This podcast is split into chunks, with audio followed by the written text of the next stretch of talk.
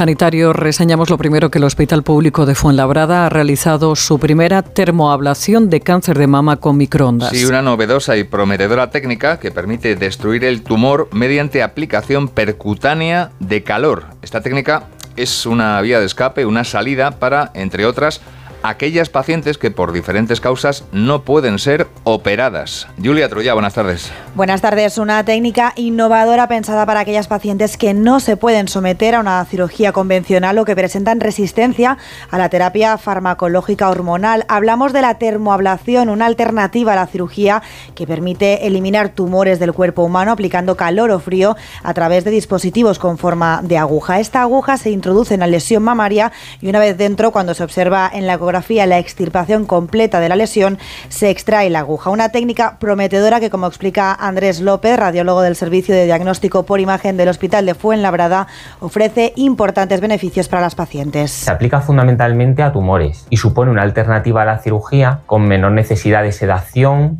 de cuidados posoperatorios y de complicaciones. En determinado tipo de tumores ya ha demostrado ser mejor técnica que la cirugía de primera elección. En la mama, la aplicación de calor mediante antenas de microondas está obteniendo resultados muy prometedores, aunque todavía no ha demostrado ser mejor que la cirugía.